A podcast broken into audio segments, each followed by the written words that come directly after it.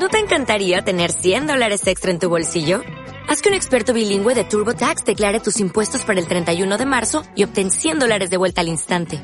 Porque no importa cuáles hayan sido tus logros del año pasado, TurboTax hace que cuenten. Obtén 100 dólares de vuelta y tus impuestos con 100% de precisión. Solo con Intuit TurboTax.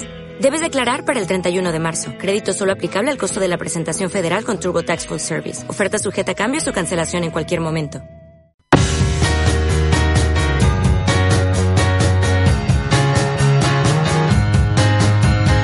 Rafa Valero.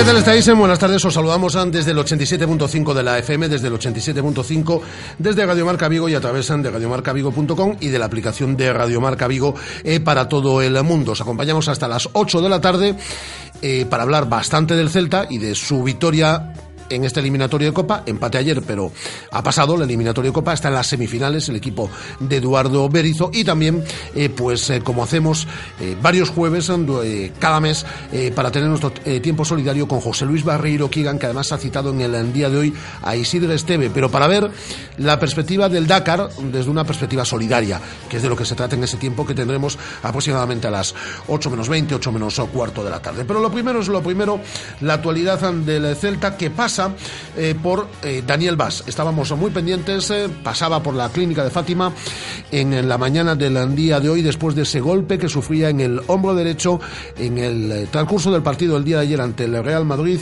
el futbolista danés no sufre lesión ósea en ese hombro derecho, pero está prácticamente descartado para el partido de pasado mañana en Leganés y habrá que seguir la evolución para saber si se puede perder algún partido más. En un principio descartado, como decimos, para el partido de pasado mañana en Leganés y hay que seguir la evolución de Daniel Vaz, que como decimos no sufre lesión ósea en ese hombro derecho después de las pruebas radiológicas que le realizaban a última hora de la mañana del día de hoy con el doctor Juan José García Cota a la frente. Eso es lo último, lo que ha sucedido a última hora de la mañana, primera hora de la tarde. Lo de ayer ya lo sabéis a todos. Empate ante el Real Madrid y el Celta por undécima vez en su historia se cuela en unas semifinales eh. Unas semifinales eh, cuyo sorteo tendrá lugar mañana a la una del mediodía en la ciudad deportiva de Las Arrozas y que os lo contaremos en directo en esta sintonía de Radiomarca. Posibles rivales, el Deportivo Alavés, el que todo el mundo quiere, se diga lo que se diga eh, el Atlético de Madrid o el Barcelona o Real Sociedad, depende del partido que se va a disputar esta noche y que os vamos a eh, contar en eh, marcador. A priori parte como favorito el Fútbol Club Barcelona. El Celta que llega a su undécima, como digo, semifinal coopera el Celta que busca su cuarta final de Copa, después de la del año 48, de la del año 94 y de, y de la del año 2001. Por cierto, hoy con Vicente Ortega, en este tiempo de la tarde, eh, hablaba Jorge Otero, uno de los finalistas célticos en eh, el año 1994, en aquella final del Vicente Calderón con aquel malogrado penalti de, de Alejo. Y hoy comparecía ante los medios de comunicación Johnny. El lateral de Matamá decía que el equipo está satisfecho, pero que se quiere centrar ya en el partido del sábado ante el Leganés. Yo creo que muy contentos, ¿no? Eh, muy satisfechos con, con, todo el trabajo que, hizo el equipo. Eh, hay una enorme alegría ahora mismo, pero, pero por suerte o por desgracia esto es fútbol y dentro de dos días hay otro partido muy importante, tan importante como el de ayer, ¿no? Pero es cierto que a disfrutar de la victoria y ya pensando en el sábado. Johnny lo tiene claro, quieren jugar la final. Yo creo que desde que empezó este año la Copa siempre dijimos que queríamos ir a más, que fuera el rival que nos tocara, siempre queríamos llegar a una gran final y, poder jugar la final después de lo que pasó el año pasado. Y a pesar de que nos tocaran semifinales, pues eso estaremos, ¿no? Y daremos eh, los 180 minutos de las semifinales eh, de jugar a 200% para poder estar en una posible final. Y lo decía Johnny esta mañana, el equipo no le tiene miedo a nadie Claro que respeto a todos los equipos, ¿no? Pero, pero es cierto que, que miedo a nadie, ¿no? Nosotros ya nos preguntaban cuando nos tocó el Madrid que, que no teníamos nada que perder y así fue, ¿no? Yo creo que que a lo mejor los equipos nos tienen que también tener eso, también respeto a nosotros por lo, por lo que estamos consiguiendo, que ser un comedero de cabeza para, para todos. Las palabras de Johnny, por lo demás, ya os hemos hablado que Daniel Vaz prácticamente descartado con esa molestia en el hombro derecho, pero que no hay lesión ósea de cara al partido de pasado mañana en Leganés. Yo creo que volverá a haber rotación, no masiva a lo mejor como en Anoeta, pero sí rotación. Mañana conoceremos la lista de 18 convocados a la conclusión de un entrenamiento eh, dado para las diez y media de la mañana en las instalaciones de madrugada. Y todos muy pendientes a la una del mediodía de esta emisora de Radiomarca que ofrecerá en directo el sorteo de esas semifinales de Copa. Posibles rivales, el Leganés, el, eh, el, el, Leganés no, el Leganés es el rival, perdón, de este, de este, de este sábado. El Alavés, el Alavés, que es el que todo el mundo quiere, el Atlético de Madrid o el Fútbol Club Barcelona o Real Sociedad, depende del partido de esta, de esta noche. Y pendientes también del mercado de fichajes, eh, de esa posible incorporación que tendrá que llegar antes eh, de las 12 de la noche del próximo martes, ese media punta, requerido por Eduardo Berizo, y a ser posible también un jugador de banda derecha, yo creo que va a venir uno al final, solamente uno, y de la salida de Fabián Orellana, que tiene muchas novias deportivas, que el Valencia insiste, pero que el Z también quiere eh, sacar dinero de esta, de esta operación. Veremos lo que sucede y en las próximas horas pues saldremos de dudas porque como digo tan solo quedan cuatro días poco más de cuatro días para el cierre de este mercado de invierno. Voy a saludar a nuestra presentadora de televisión favorita que bien cuenta las noticias y que hoy llegó a la televisión me han dicho con una sonrisa de, de oreja a oreja. Hola Ana Pérez qué tal muy buenas muy buenas tardes. Vamos, de oreja a oreja. Es que no me la han quitado en todo el día. es que llevo sonriendo desde ayer.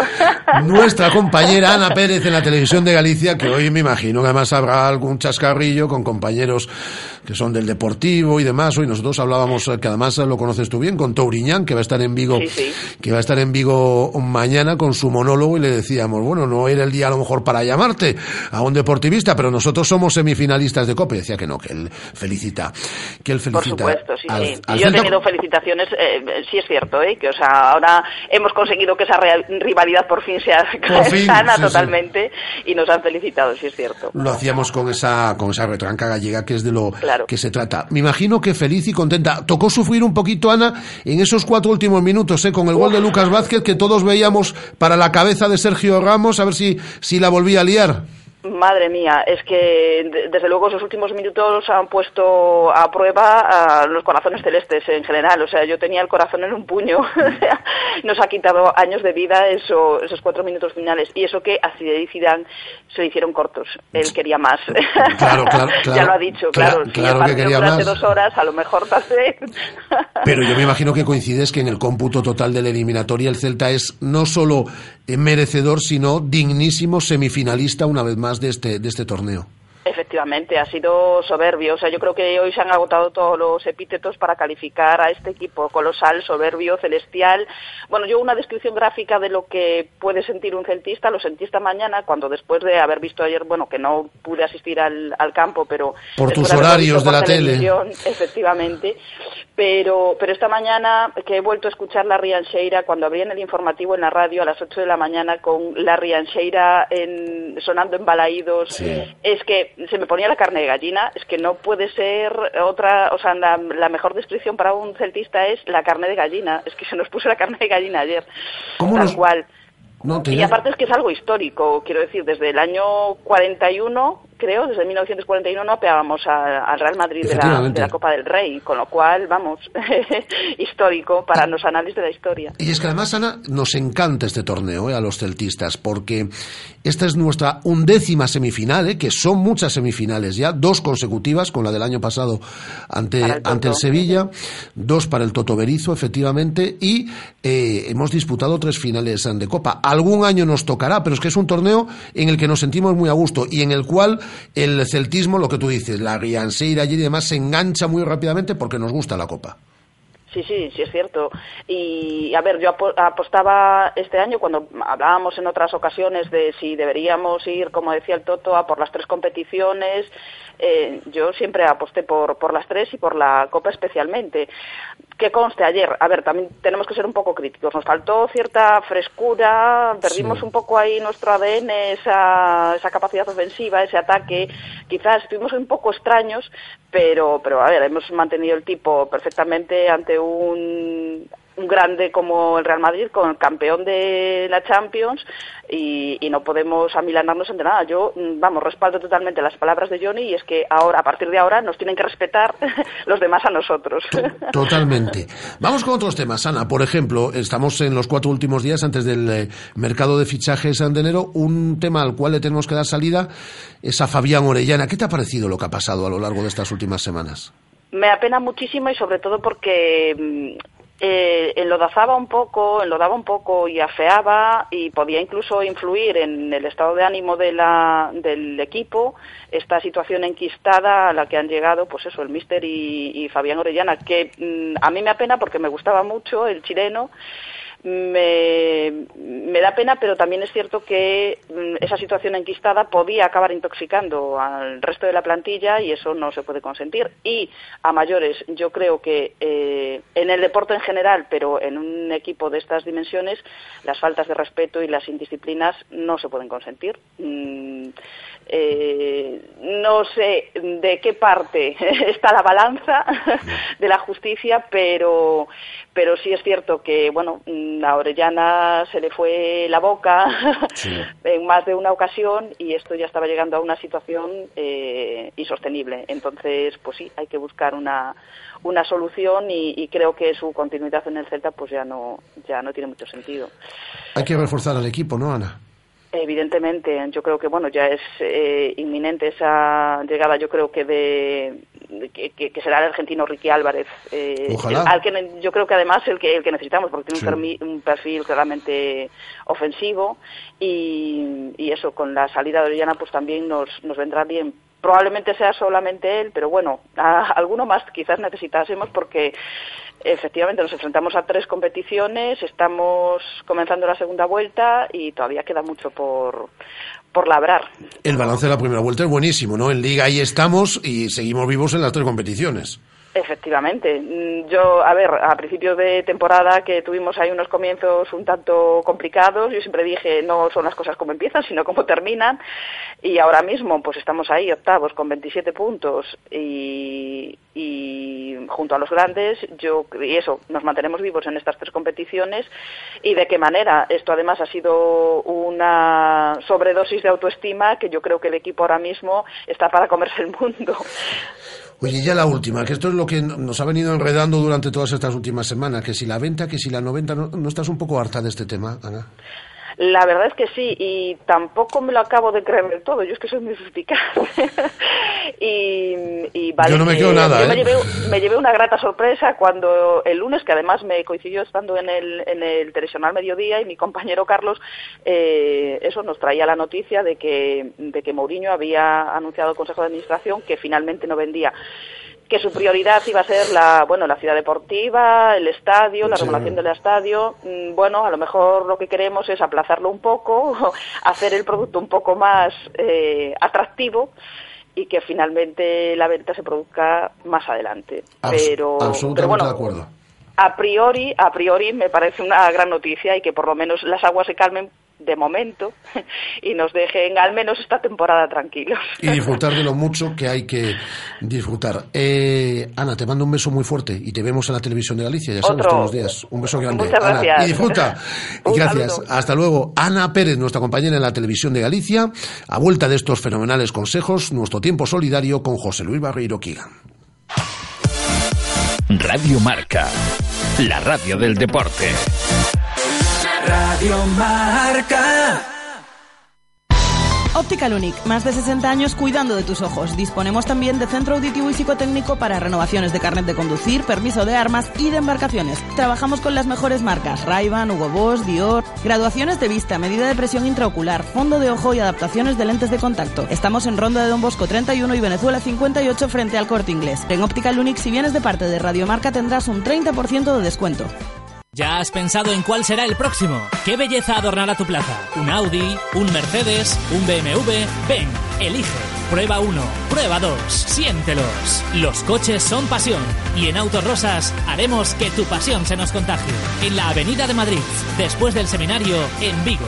Autos Rosas, 33 años de pasión nos avalan. Sponsor oficial del Real Club Celta de Vigo. Semana del deporte solo del 26 de enero al 4 de febrero en el Corte Inglés.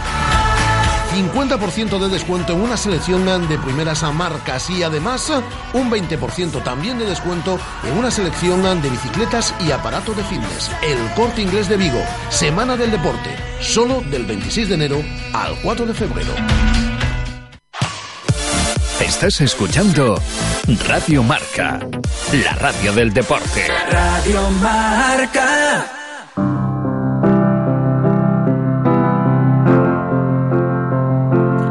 Pedazo invitado que nos traen el día de hoy José Luis Barreiro Kigan. Hola Kigan, ¿qué tal? Muy buenas Hola, tardes. Rafa, ¿qué tal? Muy buenas tardes. Pues vamos a abrir las eh, secciones solidarias de este mes de enero eh, hablando del Dakar, no de la parte puramente deportiva de la cual ya todos conocemos quienes han ganado, eh, cómo han ido nuestros pilotos españoles, sino de esa aventura que hemos venido anunciando durante todo el año de un buen amigo de esta casa, porque no en vano tiene en nuestra ciudad, junto con Barcelona, uno de sus centros puente, Isidre Esteve. Isidre, muy buenas tardes. Hola, muy buenas tardes, ¿qué tal? Bueno, pues como quien dirá casi recién llegado del Dakar de este año, que me imagino que ha sido para ti un Dakar muy especial porque hacía mucho tiempo que no volvías al Dakar por una lesión que has tenido eh, en esa última edición y que eso te ha servido para iniciar un proyecto, el del cojín inteligente, que te ha permitido correr eh, ocho años después el Dakar en perfectas condiciones y pese a no tener la movilidad ni la sensibilidad por debajo de tu pecho por la lesión que tuviste en moto hace unos cuantos años, en la baja del Zamora de 2007, ha ido fantástico, ¿no? La verdad es que sí, apenas hace menos de una semana que hemos llegado uh, y la verdad es que muy contentos. Creo que habíamos preparado muy bien este Dakar, como tú muy bien has dicho, han sido ocho años de, ausencia en esta carrera, pero bien ocho años que en un principio nos sirvió para analizar lo que ocurrió en 2009, que fue fatal, esas úlceras por presión que hicieron que estuviese más de, de un año uh, tumbado en la cama sin, sin poder moverme. Y luego a raíz de ahí pues nace ese proyecto que es el cojín inteligente que al final ha sido la palanca que me ha ayudado a, a, poder participar de nuevo en el Dakar y poderlo hacer con, con garantías.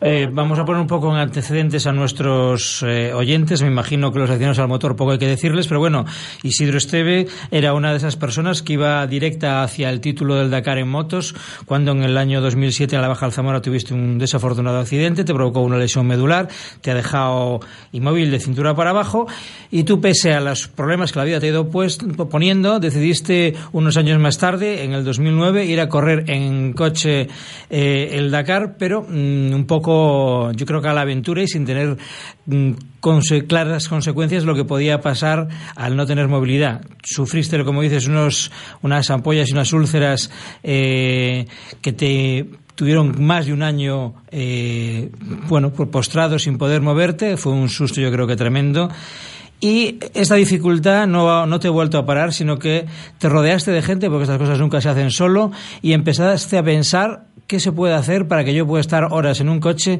sin que me resienta de las rozaduras de la presión. ¿Quién eh, te apoyó en este proyecto y cómo ha crecido hasta ahora? Bien, uh, tal como cuentas, uh, nosotros siempre hemos uh, marcado un, un, unas pautas que queríamos seguir después del accidente, y una de ellas era no desvincularnos del mundo del motor ni del mundo de la competición. Y es verdad que en 2009 pues tuve esa oportunidad de volver al Dakar y dije con la silla al fin del mundo, ¿no? Sin, sin a veces tener en cuenta uh, todo lo que comporta tener una lesión de este tipo, ¿no? Y bueno, pues uh, sucedió lo que sucedió, pero como muy bien has contado, pues a raíz de esto pues nace este proyecto. La verdad es que yo cuando volví al Dakar pensé que, que no podría volver jamás, porque los médicos me decían me desaconsejaron completamente pues pasar tantas horas uh, en el coche y durante 15 días. Y bien, uh, yo cuando ya había renunciado, pues bueno, tuve la suerte de conocer una persona que es José María Lloreda, que es el presidente de la empresa KH7, ¿no? Él me, me dijo, ¿por qué no volví a correr? Y le dije, bueno, pues no vuelvo a correr sencillamente porque tendría que existir en el mundo un cojín que fuese inteligente. Bueno, la gente quizás, mucha gente no lo sabe, pero toda la gente que vamos en silla de ruedas, pues casi todos, que los tenemos problemas de movilidad, entre nuestro cuerpo y la silla llevamos unos cojines, a veces pues de aire, pues de gel, uh, de sky, de diferente tipo. Y yo dije, pues necesitaría uno que fuese inteligente y que me, me de alguna forma me garantizaste que puedo estar tantas horas uh, en el coche. Y él me dijo, ¿y esto no existe? Estamos en el siglo XXI. Y yo dije, pues no, en estos momentos no. Uh, y yo María me dije, pues lo vamos a hacer. Creamos un equipo que nos diga lo que tenemos que hacer y vamos allá. Y de hecho, pues creamos ese equipo, medicina especializada, pues Vall d'Hebron, el Hospital en, y la Unidad de Lesionados Medulares de Barcelona, a CAR de Sant Cugat, Centro de Alto Rendimiento Deportivo en, en Sant Cugat del Vallès, medicina deportiva, medicina especializada, y luego diferentes empresas del sector, de automoción, a ingeniería industrial, y bien, hemos trabajado durante cuatro años uh, sin descanso, hemos, uh, hemos hecho realidad ese cogido inteligente, que lo llamamos probando y desarrollando estos tres últimos años en el Campeonato de España, y finalmente el test final era el Dakar, para saber si en condiciones extremas, con cambios de altitud, con temperaturas también extremas, uh, ese cojín funcionaba y la verdad es que a la perfección. Mi piel está impecable, prueba de ello es terminar el Dakar con, con la salud uh, uh, impecable también y, y, bien, es la mejor noticia.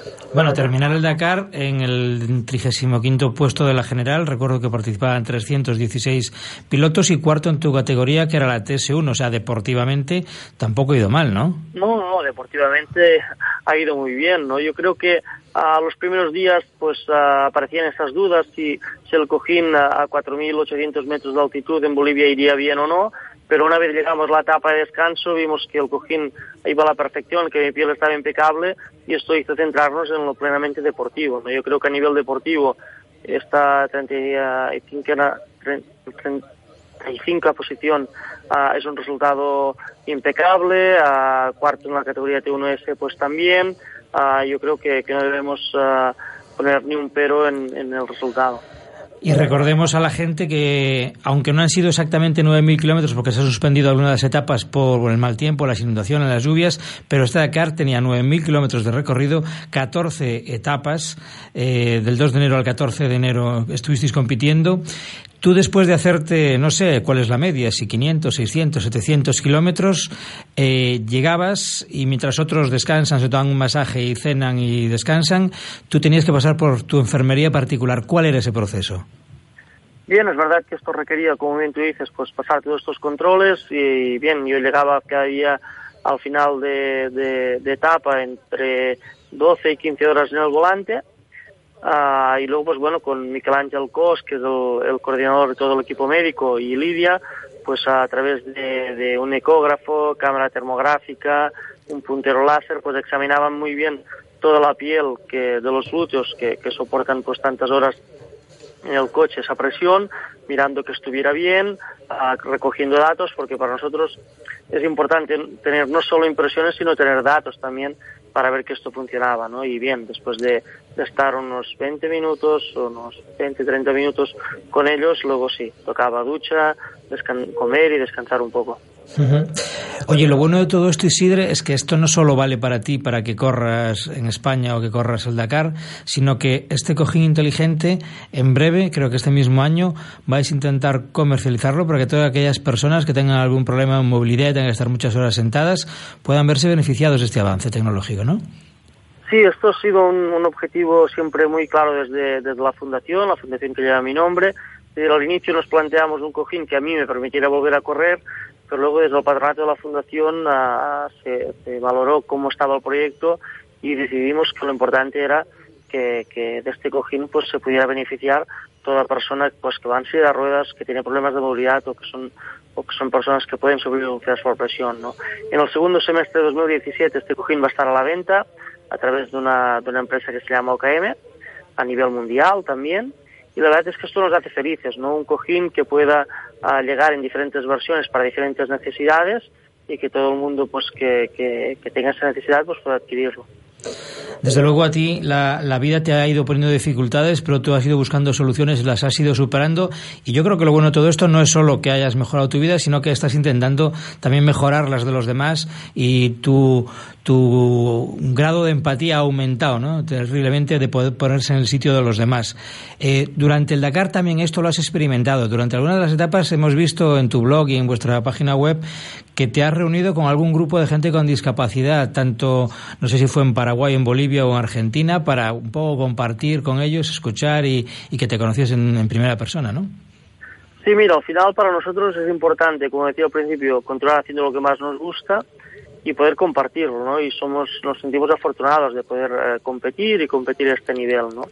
Y luego a nivel fundacional, pues uh, siempre pues uh, intentar uh, apoyar proyectos, promoverlos para mejorar la calidad de vida de las personas, pues es importante, ¿no? Y luego con la gente de Fundación DAM, que son miembros de, nuestro patronato, pues hay un proyecto en, en Bolivia, en Oruro, ¿no? que es un proyecto pues que va destinado a personas con discapacidad, sobre todo niños, y tuvimos la oportunidad en Oruro pues de, de, que algunos de estos niños pues vinieran a visitarnos en el paddock del Dakar y poder estar un rato con ellos. La verdad es que siempre es un momento muy satisfactorio y agradable. Oye, y cuéntanos, a ver, tú has, tú has hecho Dakar en África, que es el origen de esta carrera, la carrera, yo creo que de coches y de motocicletas más dura del mundo. Después has tenido esa experiencia del 9, ya, ya la hiciste en, en América Latina, ¿no? Y, y ahora te ha tocado esta segunda versión que la has hecho completa. ¿Cómo ha sido este Dakar? Porque, bueno, ha sido lo del tiempo, lo del clima, lo de las lluvias, ¿cómo lo habéis vivido? La anulación de etapas. Hemos visto a las primeras de cambio a Sainz que casi se mata cayéndose con el coche por un precipicio. Muy dura, ¿no? Bueno, el Dakar siempre, siempre es muy duro, ¿no? Y es muy diferente las ediciones que se realizan en Sudamérica de lo que fueron las ediciones en África. ¿no? Yo creo que ahora mismo el Dakar es, un, es una carrera con, muchos contrastes uh, de temperatura, uh, de altitud. Podemos estar en Argentina a 45, 46 grados y, y, y luego pasar a Bolivia a 4.800 metros de altitud y a 3 grados por la noche. Uh, un día llueve, el otro día hace un calor horrible. yo creo que, que el Dakar, lo importante ahora es adaptarse lo más rápido posible a todos estos cambios. ¿no? Luego a nivel deportivo continúa siendo una carrera muy competitiva y creo que en este momento en Sudamérica a nivel competitivo está en el mejor momento. ¿no? En todas las categorías hay de cuatro o cinco equipos oficiales que, que luchan para ganar. ¿no? Yo, yo creo que, que, es una carrera que está muy viva y que tiene muchísimo recorrido. Y, y una vez hecho este Dakar y viendo que todo ha salido bien y que a lo mejor hay posibilidades de, de, de superar eh, este puesto y de, de optar a, a triunfos, ¿cuál es el próximo paso deportivo, Isidre? Mejorar. Siempre el próximo paso es mejorar en todos los niveles. A nivel deportivo, a prepararse mejor, a intentar hacer más carreras, a mejorar el coche, mejorar la estructura. Uh, yo creo que, que, no debemos pararnos y debemos pensar que lo que en su momento hicimos en moto, ahora lo debemos hacer en coche y por lo tanto debemos luchar para que ese equipo mejore. ¿no? Ahora en los próximos días vamos a hablar con nuestros patrocinadores para plantear este crecimiento, ¿no? Y esperemos, esperemos que, que en tres o cuatro meses podamos tener respuestas a todo esto, podamos presentar un nuevo proyecto deportivo que nos permita seguir compitiendo y seguir compitiendo al máximo nivel. Porque vas a seguir compitiendo en las carreras eh, nacionales en España, como has hecho hasta ahora los últimos años, o bueno, va, vamos a ver. Yo creo que para preparar el Dakar lo mejor es hacer carreras internacionales porque es lo más parecido a nivel de navegación y a nivel de libros de ruta, ¿no? Entonces el nacional está muy bien, es un, es un, es un campeonato que sirve para coger velocidad, pero habrá que ver, habrá que ver qué, qué intereses hay en el equipo uh, y si de lo que se trata es preparar el Dakar 2018, pues habrá que pensar en, en carreras internacionales más en carreras nacionales. Eh, a nivel de fundación, la Fundación Isidro Estevid que has formado tú eh, sigue funcionando, creciendo, no solo en investigación, sino con sus centros puente. Recordemos que tú, junto al que tienes en Barcelona, el otro que hay en España está en nuestra ciudad, el centro puente que hay en Coruso, en el campo del Bau. Eh, que aunque es muy pronto para hablar, pero en breve tendremos que llamarte porque queda ya cinco o seis meses para que llegue junio y en junio, si no hay novedad, habrá Coruso Móvese 2017, ¿no?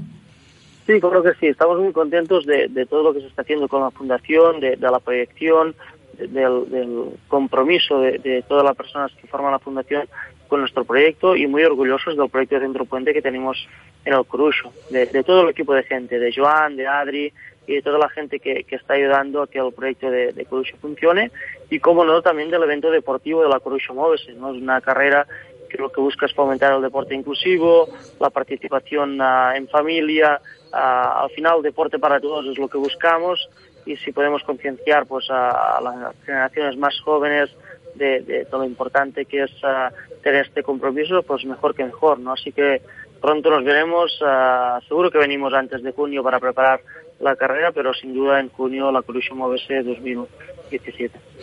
Será un placer volver a verte y volver a disfrutar de esa, de esa cita que tenemos en, en Obao. Eh, gracias Isidre, enhorabuena por lo que has hecho en este Dakar, enhorabuena por la fundación, por el cojín, un poco por lo, lo que está haciendo tu, tu fundación y lo seguiremos de cerca. ¿eh? Muy bien, muchísimas gracias. Nos vemos pronto. Muchas gracias. Y yo, antes de terminar, quería comentar, para cerrar con el tema del Dakar, eh, el Dakar también tiene una parte social. se comenta muy poco, pero esta carrera eh, tiene un proyecto solidario que se llama Un Techo, un millón de dólares para viviendas de emergencia. Desde el año 2009 se han recaudado ya un millón doscientos treinta y siete mil dólares por parte del Dakar y de sus participantes y se han podido construir 350 viviendas de emergencia gracias a esta donación de la carrera Dakar desde que está en Sudamérica y que ha beneficiado pues, a 350 familias con esta donación de casi 1.300.000 dólares. Muy bien, hoy ha sido tiempo del Dakar, tiempo de la parte social de esta carrera, de la entrevista con Isidro Esteve y de contar también que una carrera tan potente como esta tiene su espacio para solidaridad. Nada más, muy buenas tardes. Buenas tardes, Kigan, José Luis Barreiro, con un pedazo invitado en el día de hoy en este tiempo solidario en Radio Marca Vigo. Radio Marca, la radio del deporte. Radio Marca. ¿Quieres vivir una experiencia diferente con tus amigos? ¿Quieres disfrutar de una jornada deportiva en equipo? Ya en Vigo, la pista permanente de obstáculos OCR 365. Infórmate en dsm.com. ¿Sueñas con que las mejores ofertas acaben en tu mano? Pues ven a MediaMark y llévate una tablet Lenovo de 10 pulgadas y 16 gigas por solo 139 euros. MediaMark, precios bajos no. Lo siguiente. The Curb, tu tienda de ropa multimarca unisex, zapatería y accesorios en Vigo. Escuchan Soda, Diadora, James, Helly Hansen, Megdes, Keep and Trendy, Diplomatic Brand, Elvain. The Curve, dos plantas con un concepto de ropa diferente y asesoramiento personalizado. Estamos en el entorno de Príncipe. Manuel Núñez, número 3. The Curve, síguenos en Facebook e Instagram. Estás escuchando Radio Marca, la radio del deporte. Radio Marca. Pues aquí lo vamos a dejar. Ahora llega marcador con Pablo López y luego con Edu García, con Javi Amaro, con ese Barça Real Sociedad. Hasta mañana, Estela. Hasta mañana a todos vosotros. Volvemos a la una al mediodía, pero como siempre, la radio sigue. Un placer. Adiós.